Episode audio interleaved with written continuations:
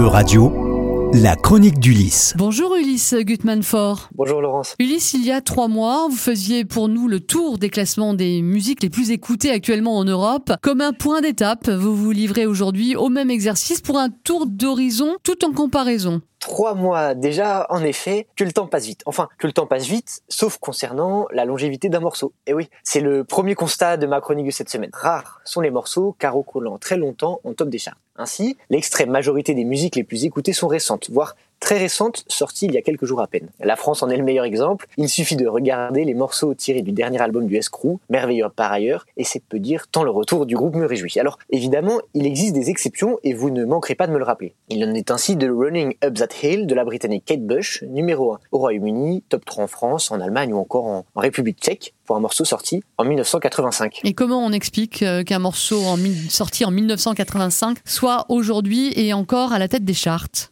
Ben, c'est très simple, mais c'est exceptionnel. Cela est dû à la sortie de la dernière saison de la série Stronger Things, il y a quelques jours, qui remet la musique euh, au goût du jour puisque la jouons. Mais attention, comme je vous le disais, cela fait figure d'exception. Moins ancien, un nom sort néanmoins du lot, celui du génie Harry Styles avec As It Was, rare sur les top 10 des pays dans lesquels il n'apparaît pas. Prenez néanmoins le temps d'écouter l'ensemble de son album Harry's House, attentivement et pourquoi pas plusieurs fois, c'est tout un univers que nous propose l'anglais de 28 ans à peine, comme le nom de l'album le laisse justement transparaître. Un album en 13 titres, sorti le 20 mai dernier déjà, et dont on peut espérer entendre l'écho pendant quelques temps encore. Lors de votre précédente chronique, Ulysse Gutmanfort, vous remarquez que les auditeurs privilégiaient largement les musiques et chansons dont les paroles étaient dans la langue du pays. Est-ce que cette tendance se confirme au regard des classements actuels? Vous avez bonne mémoire. Globalement, oui. Et même si le constat est moins frappant aujourd'hui, plusieurs exemples peuvent être cités. En Allemagne, c'est le rappeur Luciano qui occupe la première place avec Beautiful Girl, morceau dont le texte est en allemand, contrairement à ce que le titre, reprenant le refrain, laisse penser. Au Portugal, morceau portugais également, même si nous est loin du rap, avec deux morceaux de Bruno Ribeiro occupant les deux premières marches. De la guitare classique, beaucoup de guitare classique et parfois de l'opéra chanté par-dessus.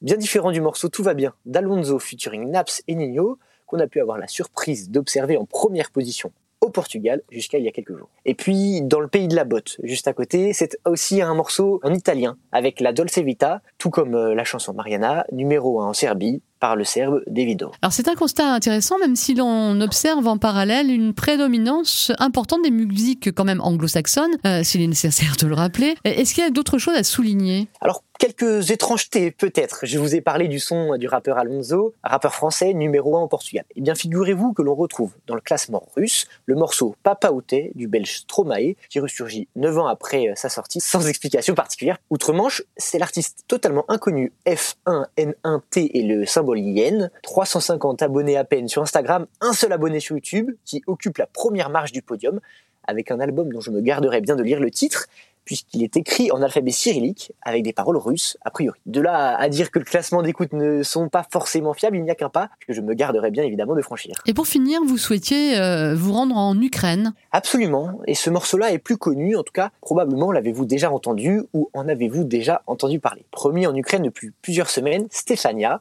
c'est le nom du morceau, a permis au groupe Kalush Orchestra de remporter haut la main le concours de l'Eurovision grâce au vote du public. Le morceau a été écrit par la mère du leader du groupe, le rappeur Oleg Psisuk, avant la guerre. Depuis, il a pris une toute autre dimension et acquis un écho autrement plus grave. Le clip donne à voir la capitale du pays détruite, des corps de films malheureusement trop réels. La chanson, dédiée à Mère Stéphania, parle d'une berceuse que les artistes voudraient entendre et entendre de nouveau.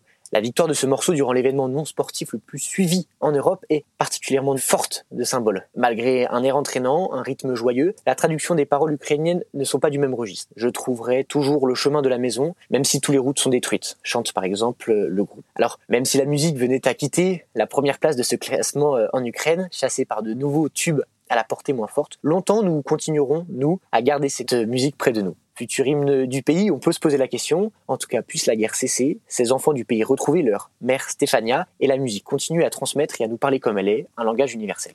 Ulysse Gutmann-Fort, merci pour votre euh, chronique. Et merci à vous de m'ouvrir euh, vos ondes, vous le savez. J'aime ici vous parler de beaucoup de choses, mais notamment d'art, cinéma, livres, culture. La musique en fait partie à part entière. Alors, chers auditeurs, chères auditrices, écoutez la radio et écoutez la musique, ou les deux en même temps si vous le souhaitez, et parfois, ou souvent, autorisez-vous à quitter les classements pour découvrir autre chose. Le temps me manquant et la saison arrivant à sa fin, je n'ai sur ce point qu'une seule recommandation. Rendez-vous sur le site de radio, rubrique musique, pour découvrir l'artiste européen de la semaine. Ne vous attendez à rien, vous serez surpris et surtout ravi. Merci beaucoup, euh, Ulysse Gutmann-Form, l'artiste européen de la semaine. Bien sûr, c'est à retrouver sur euradio.fr dans la rubrique musique. Merci Ulysse, à très vite.